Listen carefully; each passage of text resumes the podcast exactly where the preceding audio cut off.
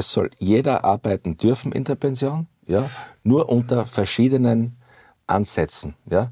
Der, was mehr geleistet hat in seinem bisherigen Berufsleben, soll dann nicht noch weiter belastet werden oder beigezogen werden zur Finanzierung, weil er eh schon seinen Beitrag geleistet hat. Der, was weniger geleistet hat und dann auch weiterarbeiten will, der muss noch etwas äh, zur Finanzierung unseres Systems beitragen.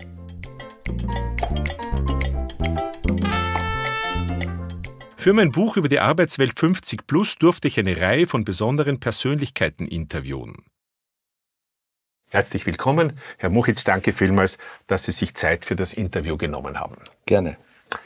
Würden Sie uns ganz kurz erläutern oder erzählen, in welcher Funktion sind Sie tätig? Ich bin Vorsitzender der Gewerkschaft Bauholz. Das heißt, wir vertreten 245.000 Beschäftigte in überwiegend schweren Berufen, das heißt auch mit Schwerarbeit verbunden, mit Schichtarbeit verbunden, mit Nachtschicht, Schwerarbeit verbunden und übe auch die Funktion des Vorsitzenden des Parlamentarischen Ausschusses für Arbeit und Soziales aus. Das heißt, das ist der Ausschuss, der mit diesen Agentenpensionen politisch beauftragt ist in meiner Funktion als Nationalratsabgeordneter. Sie haben ja eine bewegte Geschichte, die man überall nachlesen kann. Können Sie uns vielleicht das Highlight oder ein Highlight Ihrer beruflichen Laufbahn nennen? Die zehn Jahre am Bau waren meine kreativste Zeit, handwerklich etwas zu schaffen, etwas zu errichten, wo Menschen dann davon profitieren. Ja, das Highlight ist äh, immer rückblicken zu dürfen, selbst zu wissen, was es bedeutet, Schwerarbeit zu leisten, auch in jungen Jahren, unter den schwierigsten Witterungsbedingungen bei Hitze, Kälte, Schnee und Wind.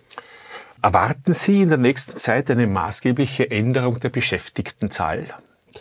Wir, wir schreiben 2022 Rekordbeschäftigung mit über vier Millionen Beschäftigten in Österreich. Das wird jetzt rückgängig sein, weil die Konjunktur stagniert. Das wird äh, stärker rückläufig werden in der Bauwirtschaft, weil wir hier eine Rezession erleben werden, wenn sich die Situation nicht verbessert betreffend Auftragsbestände für, für die Betriebe. Ich glaube, es wird sich so im Durchschnitt um die vier Millionen stabilisieren, auch in der nächsten Zeit. Gibt es äh, Ihrer Erfahrung nach einen Mitarbeiterinnenmangel? in gewissen Branchen zu gewissen Zeiten, aber nicht das ganze Jahr über. Das heißt, wir nehmen schon wahr, dass 2022 äh, in diesem Rekordhoch an Konjunkturzuwachs, an Wirtschaftswachstum eine Nachfrage an Beschäftigten am Arbeitsmarkt da ist. Der, der Arbeitnehmer, die Arbeitnehmerin sind am längeren Ast gesessen sozusagen. Sie haben sich dementsprechend auch Firmen aussuchen können. Jetzt rede ich von den Fachkräften. Und ja, also das, der, der Fachkräftemangel ist halt ein Fachkräftemangel, muss man unterscheiden zwischen, zwischen echten Fachkräftemangel, das sind jene, die, die, die eine Ausbildung brauchen, die in technischen Berufen sind, und den hausgemachten Fachkräftemangel. Wenn die Gastronomie und der Tourismus schreit, sie brauchen Fachkräfte, dann meinen sie billige Arbeitskräfte aus dem Ausland über Drittstaatenkontingente für den Tellerwäscher in Tirol oder für den Schnitzelpanierer in Salzburg. Auf befristete Zeit und dann werden sie wieder nach Hause geschickt. Ja, das kann nicht in Ihrem Interesse sein, das verstehe das, ich. Ja. Was äh, glauben Sie ist die Ursache des Mitarbeiter- oder des Facharbeitermangels? Die Krisen haben dazu beigetragen, wo zuerst äh, die Rekordarbeitslosigkeit da war. Wir erinnern uns mit April, Mai 2020 mit über 550.000 Arbeitslosen, wo die Wirtschaft Mitarbeiter freigesetzt hat, beim AMS abgestellt hat, was ich auch nicht für in Ordnung empfunden habe, und durch Covid und deren Maßnahmen natürlich die Mitarbeiter gezwungen waren, in Kurzarbeit zu gehen, auch in Homeoffice zu gehen. Und dort hat sich das beschleunigt. Dieses flexible, freie Arbeiten auch von zu Hause aus, beziehungsweise auch der Wunsch nach weniger Zeit am Arbeitsplatz. Und dort sind in Wirklichkeit dann wieder mit dem mit, der, mit dem Aufschwung Vier-Tage-Woche entstanden, ähm, kürzere Tagesarbeitszeiten bis hin auch zu Arbeitszeitverkürzungen in den Betrieben bei vollem Lohn- und Gehaltsausgleich. Wir kommen dann noch auf die Vier-Tage-Woche zu sprechen. Was halten Sie vom Senioritätsprinzip? Ich glaube, das ist ein Prinzip, das uns in den letzten Jahrzehnten durchaus gut getan hat. Wir leben in einer Versicherungsgemeinschaft, das heißt, wo Jung und Alt dafür sorgen, dass es im System auch ein, ein, eine Versorgung im höheren Alter gibt und das hat sich sicherlich bewährt. Meinen Sie, dass Beschäftigte im Alter von 50 plus manchmal relativ zu teuer für Unternehmen werden? Auch wieder nur in einzelnen Branchen. Es gibt Kollektivverträge, da ist unabhängig vom Alter und der Dauer in diesem Job. Dort gibt es den Facharbeiterlohn für den 18-Jährigen nach der Auslehre in der gleichen Höhe, wie wenn er das mit 58 auch noch ausübt. Aber es gibt auch Kollektivverträge durch Biennalsysteme, wo dann natürlich mit, mit Berufserfahrung und Dauer in diesem Arbeitsleben, in diesem Job das Einkommen dementsprechend ansteigt.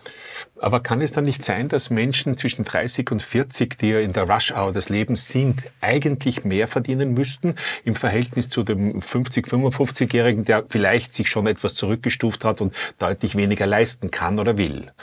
Also wir sehen schon eines, die freiwilligen Überzahlungen, das heißt, was sich der Beschäftigte mit dem Dienstgeber ausmacht, das ist das Spiel der freien Kräfte über dem Kollektivvertrag, über den Kollektivvertrag Stundenlohn hinaus. Und hier gibt es natürlich Schwankungen. Bin ich in einer Phase, wo ich, wo ich dem Betrieb ganz besonders wichtig bin mit meiner Arbeitsleistung, werde ich eine höhere Überzahlung aushandeln. Bin ich in der Phase, wo ich nicht mehr jene Leistung bringe wie vielleicht zu früheren Jahren, dann wird sich dort auch mit Abänderungsverträgen dementsprechend auch die Überzahlung ändern. Was halten Sie von dem System, das in Skandinavien auch schon praktiziert wird, dass Menschen im höheren Alter oft in die zweite oder dritte Reihe zurücktreten, sagen, ich habe weniger Verantwortung, ich will nicht mehr so viel Verantwortung haben, allerdings bin ich auch bereit, dann für einen Teil des Lohnes zu verzichten? Wenn das auf freiwilliger Ebene passiert, und das wird es auch in Österreich in wenigen Fällen geben, weil der Österreicher, die Österreicherinnen sind anders gestrickt. Wir sind eine sehr leistungsorientierte Gesellschaft, äh, in der wir groß geworden sind, wo das Zurückgehen oder Zurückstecken eher schwierig ist. Jetzt haben wir mal ein paar Fragen äh, ganz speziell betreff Beschäftigter 50 plus. Wie wichtig sind Ihrer Meinung nach in den Betrieben Mitarbeiter, die älter als 50 sind? Sehr wichtig. Äh, je höher die Qualifikation, desto wichtiger sind sie für den Betrieb. Und da muss man halt unterscheiden, was sind das für Tätigkeiten. Wenn es der, der klassische Produktionsmitarbeiter ist, wo, wo sehr viel an, an körperliche Arbeit notwendig ist, aber er im Arbeitsprozess jeden Tag die gleiche Stückzahl über das Band produzieren muss und dort es zu einem Leistungsrückfall kommt, die sind dann jene jene Opfer, die, die vom Arbeitsmarkt aussortiert werden und beim AMS landen. Und das Gleiche gilt auch bei Frauen. Wir dürfen nicht vergessen, wir haben 40 Prozent aller Frauen schaffen es nicht von ihrem Job in ihre Alterspension derzeit noch 60 zu kommen. Das heißt, hier wären ältere Mitarbeiter von der Wirtschaft ausgesondert und beim AMS abgestellt. Worin sehen, sehen Sie die besonderen Potenziale der Älteren? Was können die besser als Jüngere? In ihrer Erfahrung, in ihrer, in ihrer Verlässlichkeit, ja, in ihrer Loyalität zum Arbeitgeber.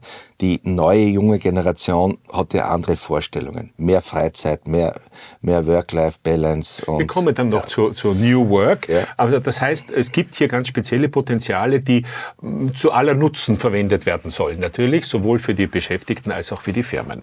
Was tun die Firmen Ihrer Erfahrung nach, um diese Älteren besonders zu unterstützen? Diejenigen, die wirklich gebraucht werden aufgrund ihrer Erfahrung und ihrer Fachkenntnisse, die, die, die, die werden natürlich in diesen Firmen ganz besonders umworben. Ja. Diejenigen, wie gesagt, die nicht mehr jene Leistungsträger sind, die sich die Firmen äh, erwarten, die werden halt leider, leider, und das sieht man auch im internationalen Vergleich, im Bereich der Arbeitslosenzahlen, leider beim AMS abgestellt. Ähm, haben ältere Mitarbeiterinnen besondere Bedürfnisse und wenn ja, welche? Das Bedürfnis ist, bestmöglich und gesund in die Pension zu kommen, um danach auch noch mit der Familie, mit den Enkeln Freizeit verbringen zu können. Leider zeigt uns aber auch die Entwicklung, dass die Menschen nicht gesünder in Pension gehen als wie zu Jahrzehnten davor, weil sich die Arbeitswelt dementsprechend auch betreffend Arbeitsdruck entwickelt hat. Es ist alles schneller geworden, es sind noch schnellere Maschinen und Fertigungen. Digitalisierung, Automatisierung führt dazu bei, dass nicht immer alles leichter wird am Arbeitsplatz, sondern auch vieles schneller wird. Da können wir gleich in die Sicht der Betroffenen wechseln. Wenn wir sagen, was meinen Sie, was wäre aus Sicht der Arbeitnehmerinnen 50 plus besonders wichtige Faktoren, damit sie ein zufriedenes und effizientes Mitarbeiten in Unternehmen haben? Ein, ein Arbeitsumfeld, das nicht krank macht, eine Wertschätzung der Arbeit, die sie leisten, was leider zu wenig passiert, und eine, eine gute Kollegialität in der Mannschaft. Also das Sozialleben dort in der Firma. Das Wohlfühlen, ja. Tut, tun die Unternehmen ihrer Erfahrung genug, um Arbeitnehmerinnen 50 plus entsprechend einzusetzen und zu fördern? In den Branchen unterschiedlich. Also was wir sehen, äh, zum Beispiel in der Gastronomie, man trifft nicht viele Arbeitnehmer über 50 in der Gastronomie. Warum nicht? Warum ist das in Italien? Warum sind in Italien gerade Arbeitnehmer über 50 wesentlich mehr in der Gastronomie eingesetzt als wie in Österreich? Sehr interessant. Warum? Ja, warum? Weil hier zum Beispiel an diesem Beispiel festgemacht, es es nicht die Rahmenbedingungen gibt, um zu sagen, ich will bis zum Schluss im Service arbeiten, um dann in Pension zu gehen. Dann gehen wir gleich zum Schluss quasi des Arbeits, noch nicht des Interviews, aber des Arbeitslebens 60, 65 bei uns, also das Regelpensionsalter. Wie wichtig sind die Beschäftigten entweder kurz vor der Pension oder vielleicht auch noch danach für Unternehmen und Organisationen? Dort, wo sie gebraucht werden, wichtig. Das sehen wir auch in die Bereiche, wo der Betrieb ja selbst gestalten kann. Beispiel Altersteilzeitvereinbarung. Es kommt keine Altersteilzeitvereinbarung zustande, wenn nicht beide Seiten das vereinbaren. Aber Altersteilzeit heißt ja meistens, dass die, oder sehr oft, dass die Leute es geblockt nehmen. Die Idee ja. des Einschleifens in die Pension wird ja weniger wahrgenommen als Hurra, ich bin ein halbes Jahr länger in Pension. Das ist bei uns irgendwie noch nicht so wirklich eingedrungen. Aber beschäftigen Ihres Wissens nach ähm, Organisationen Menschen im Ruhestand? Die gibt es. Wir haben äh, ja auch jene Fälle, die sagen, ich arbeite über, mein, über meinen Stichtag der Alterspension hinaus länger, um mich noch, um mir noch einen Bonus abzuholen, um bei meiner Alterspension noch etwas draufzulegen, betreffend diese 4,2 Prozent Bonus pro Jahr, wo ich über diesen Stichtag hinaus länger bleibe, bis zu drei Jahren. Das heißt, Männer wie Frauen, die es gesundheitliches schaffen, die es wollen, wo der Betrieb äh, sagt, bitte bleib, können ja drei Jahre über ihren Pensionsstichtag hinaus jetzt schon länger arbeiten. Bei meinen vielen Interviews mit ähm, älteren Menschen, auch in Pension, habe ich festgestellt, dass nach einer gewissen Zeit, nach sechs oder neun Monaten oder vielleicht zwölf Monaten, der Wunsch, wieder zu arbeiten in irgendeiner Form massiv steigt. Es fällt nachher dann ab. Aber zuerst einmal wollen sehr viele, wenn die Reisen gemacht sind, wenn das Haus hergerichtet ist, wenn, ich weiß nicht, der Keller geräumt ist, dann fällt vielen die Decke auf den Kopf. Gibt es Ihrer Meinung nach Hindernisse, dass Ältere dann wieder, wieder oder weiterarbeiten? Nach einer gewissen Zeit vielleicht? Weil es gibt kein Hindernis, weil jede Pensionart kann zumindest bis zur Geringfügigkeitsgrenze, das sind die 500,85 Euro. Das kann auch schon vor der Regelpension kann sein. Kann auch jetzt schon machen, richtig. Und nach der Regelpension, nach dem Regelpensionsalter kann jeder jederzeit wieder ein Dienstverhältnis antreten. Die Frage ist, unter welchen Bedingungen. Aber es ist ja nicht ausgeschlossen, es ist ja nicht verboten. Nein, es ist es nicht. Aber die Antwort, die ich bekomme, sehr oft, ich bin ja nicht deppert, dass ich nur für die Finanz arbeiten gehe. Äh, vielleicht eine Frage. Wenn jemand, sagen wir, 2000 Euro hat, ist schon ganz gut, eine Pension und dann 500 Euro dazu verdient, geringfügig. Wie hoch, glauben Sie, ist ungefähr die Abgabenlast? Bei den 500 gibt es keine Abgabenlast, außer die Unfallversicherung. Das äh, muss sich ein bisschen verändern. Ja. Ähm, es werden die beiden Einkommen zusammengezählt. Ja. Er zahlt Sozialversicherung, äh, Arbeitgeberbeitrag, Arbeitnehmerbeitrag mhm. etc. Das mhm. heißt, rund 36 Prozent von den 500 mhm. Euro gehen weg. Mhm. Das heißt, wenn der dann sagt, ich zahle 150 Euro nach mhm. fürs mhm. ganze Jahr, Noch viel schlimmer ist es, wenn der 1000 Euro dazu verdient, im Regelpension, braucht's vielleicht wegen der Altersarmut und dann zahlt er die Hälfte von dem mhm. und dann Abgaben. Glauben Sie nicht, dass das ein Hindernis ist? Ist ein Hindernis, würde aber das System der Versicherungsgemeinschaft äh, durchbrechen. Und Warum? Warum? Weil es man muss ja im Pensionssystem weiter unten ansetzen. Und wenn vom unten hinauf bis zum Pensionsantrittsalter, bis zum gesetzlichen Pensionsantrittsalter einmal diese Baustellen der Vergangenheit äh, zusammengeräumt sind, wo es Unfairness gibt, ja, wo es Menschen gibt mit Abschläge, nur weil sie mit 15 Jahren zu begonnen haben und Menschen, die mit 30 Jahren zum Arbeiten beginnen, keine Abschläge haben, weil sie mit 65 gehen. Also ich muss von unten hinauf einmal das System korrigieren. Ich muss es gerechter machen. Wenn das korrigiert ist, dann eines draufzusetzen und zu sagen, so, jetzt hast du 45 Jahre Beiträge geleistet. Jetzt willst du dir aber noch etwas dazu verdienen. Oder musst möglicherweise oder, Altersarmut. Oder musst, ja bin ich, bin ich gesprächsbereit. Aber wenn jemand mit 30 beginnt, mit 65 geht, der nur 35 Jahre Beiträge bezahlt hat und dann später einen Vorteil hat, weil er weiterarbeitet, gegenüber den anderen, der mit 15 begonnen hat, das geht nicht. Nein, das verstehe ich auch, dass es Ungleichheiten gibt. Mhm. Leider in jedem System sind gewachsene Dinge. Mhm. Aber äh, wenn man heute einen Freibetrag zum Beispiel macht, Geringfügigkeit äh, darfst du dazu verdienen, abgabenfrei. So glaube ich, haben wir den mehrfachen Vorteil. Wir haben den Vorteil, den Menschen und das weiß man, wenn sie im Alter beschäftigt sind, tätig sind, bleiben sie gesünder. Das ist wissenschaftlich erwiesen. Also der Vorteil, wenn Sie eine Tätigkeit haben, geringfügig zum Beispiel, dann geht's Ihnen besser, damit geht's dem Staat besser, geht's den Unternehmen, aber geht's auch den Menschen besser.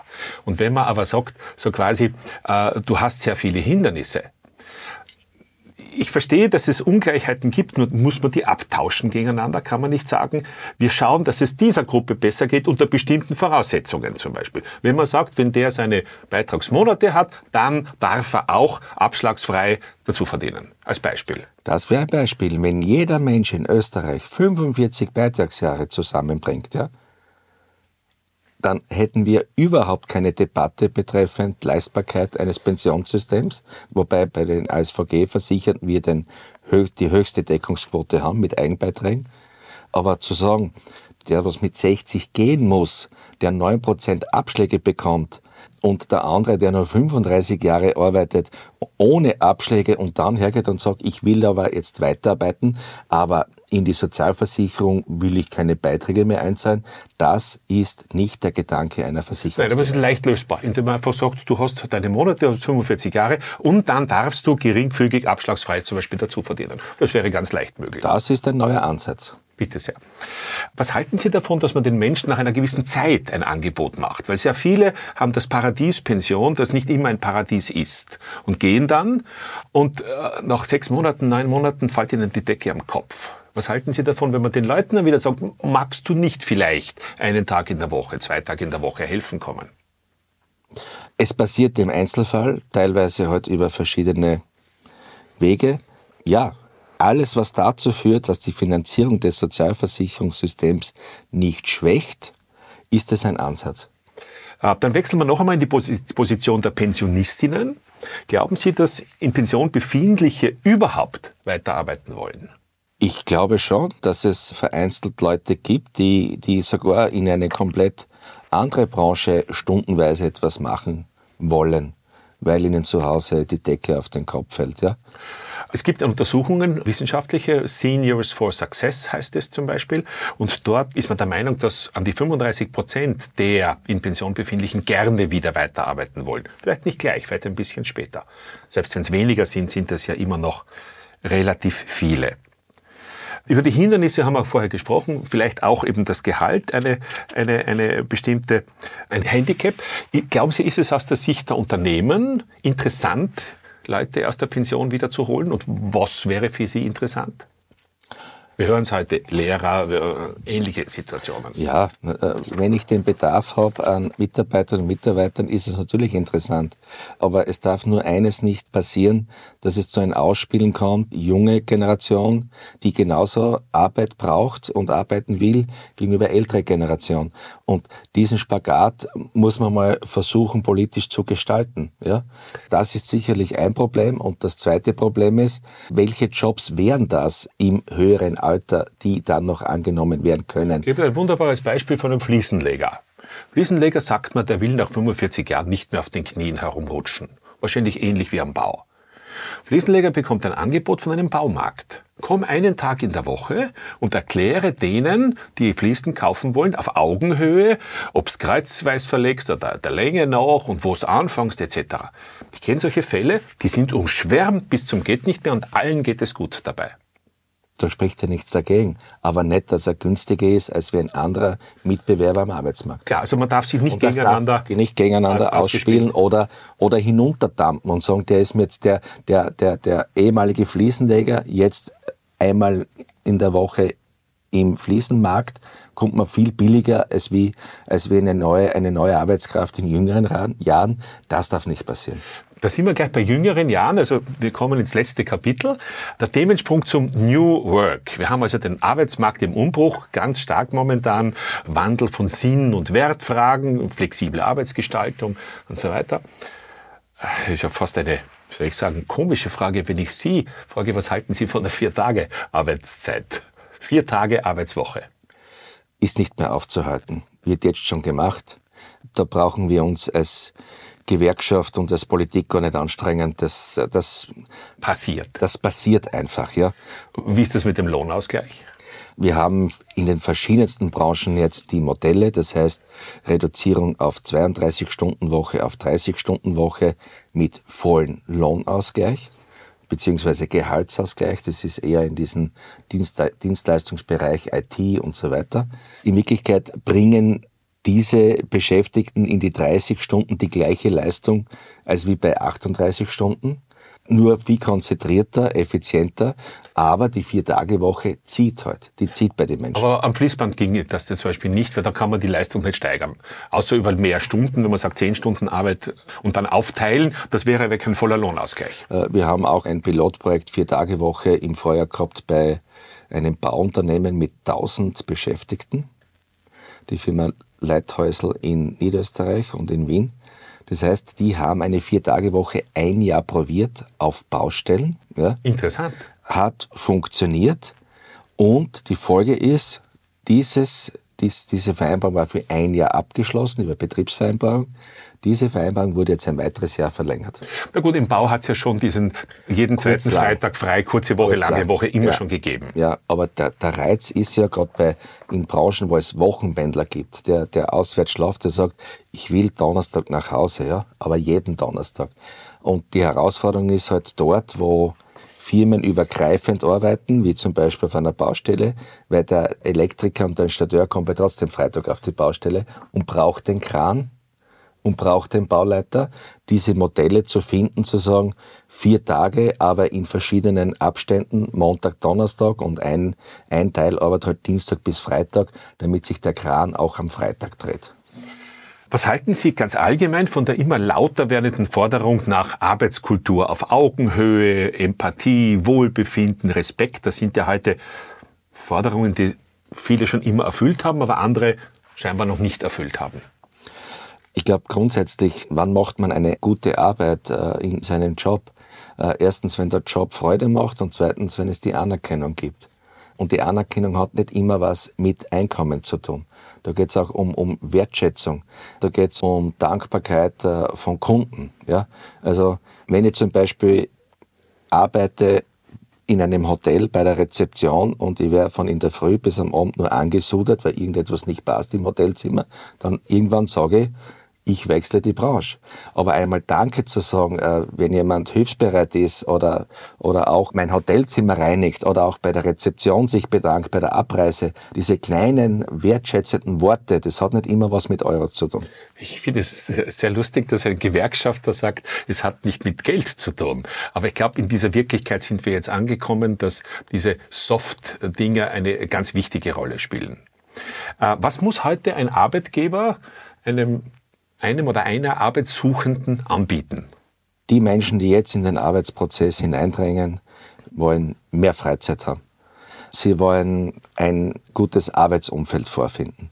Sie wollen auch eine gewisse Flexibilität haben, um Freizeit zusätzlich gestalten zu können. Und sie wollen natürlich auch ein Einkommen haben, mit dem sie das, mit dem sie ihre Rechnungen bezahlen können.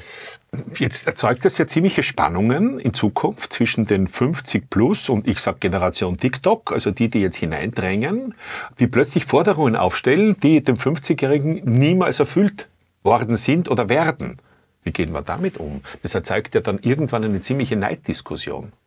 Ne, die neue Generation wird die ältere Generation ablösen. Ja? Aber äh, erst in 10, 15 Jahren. Ja, aber das passiert ja auch übergreifend. Und also die Jugend denkt heute ganz anders, als wie die Generation 50 plus es früher gemacht hat. Aber wie geht der jetzt um? Der 50-Jährige oder 55-Jährige, der sagt, ich mache denselben Job wie der, habe viel mehr Erfahrung und kriege 1000 Euro weniger und der arbeitet dafür einen Tag weniger. Wie, wie, wie, wie gehe ich damit um? Als Arbeitgeber oder als Interessensvertreter? Es ist nach wie vor Gott sei Dank leben wir in einem Land, wo wir eine 98-prozentige Kollektivvertragsabdeckung haben. Das heißt, das gilt für jeden das Gleiche. Alles, was darüber vereinbart wird, ist auf betrieblicher Ebene möglich oder in Form von Einzelvereinbarungen. Und jetzt, da, da, bin ich wieder bei dem Punkt, wenn der Arbeitgeber sagt, diesen mit 50 plus, den brauche ich, den möchte ich binden, dann wird er auch dementsprechend ein Angebot machen, dass er, dass er bleibt. Er wird nur die, die er nicht so ganz dringend braucht, dann vielleicht eher nicht halten. Das ist richtig. Eine sehr theoretische Frage. Es gibt zwei Bewerberinnen. Sagen wir, sie sind fast gleich qualifiziert. Gleich geht ja nicht. Der die eine ist 35 und der die andere ist 55. Wen sollte man einstellen? Von dem, wo ich überzeugt bin als Dienstgeber, der meine Erwartungen besser erfüllt. Wunderbar. Ein Beispiel bei mir selbst, wenn es zu Vorstellungsgesprächen kommt, weil wir in der Gewerkschaft jemanden suchen im Bereich Organisation, Bildung, dann entscheide ich nach jenen Kriterien, wo ich sage, dieser Person traue ich das zu, dass sie meine Erwartungen erfüllt. Und also im Endeffekt sind, eher subjektiv. Das sind nicht immer die Jüngeren. Das sind nicht immer die Jüngeren, weil ich da weil hier für mich persönlich die Berufserfahrung, ja, ein bisheriges Berufsleben lesen zu dürfen und nachvollziehen zu können in Form von Vorstellungsgesprächen mit Lebensläufen, ja, mit hinterfragen zu dürfen, für mich das Entscheidende ist bei der Auswahl. Wunderbar. Ich bin am Ende meiner Fragen. Ähm, habe ich irgendwas Wichtiges vergessen, was die Arbeitswelt 50 plus betreffen könnte? Nein, ich bin mit dem Ansatz hergefahren, dass man sagt, wenn jeder mal einen gewissen Beitrag äh, zur Finanzierung des Sozialversicherungssystems geleistet hat, Beitragsjahre, danach äh, zu sagen, du hast alles erfüllt, ja, du sollst jetzt einen Vorteil haben, aber was ich nicht will, ist, dass manche davon profitieren, ohne vorher den richtigen Beitrag geleistet zu haben.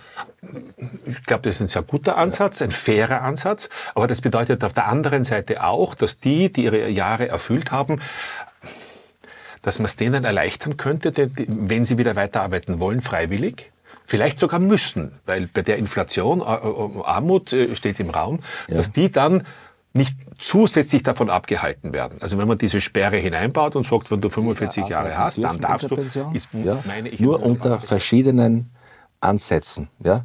Der, was mehr geleistet hat in seinem bisherigen Berufsleben, soll dann nicht noch weiter belastet werden oder beigezogen werden zur Finanzierung, weil er eh schon seinen Beitrag geleistet hat. Der, was weniger geleistet hat und dann auch weiterarbeiten will, der muss noch etwas äh, zur Finanzierung unseres Systems beitragen.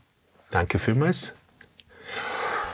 Ich kann dem nichts mehr hinzufügen. Herzlichen Dank. Danke, danke. Danke fürs Reinhören in meinem Podcast. Mehr Informationen gibt es auf meiner Webpage richardkahn.com. Bis zum nächsten Mal.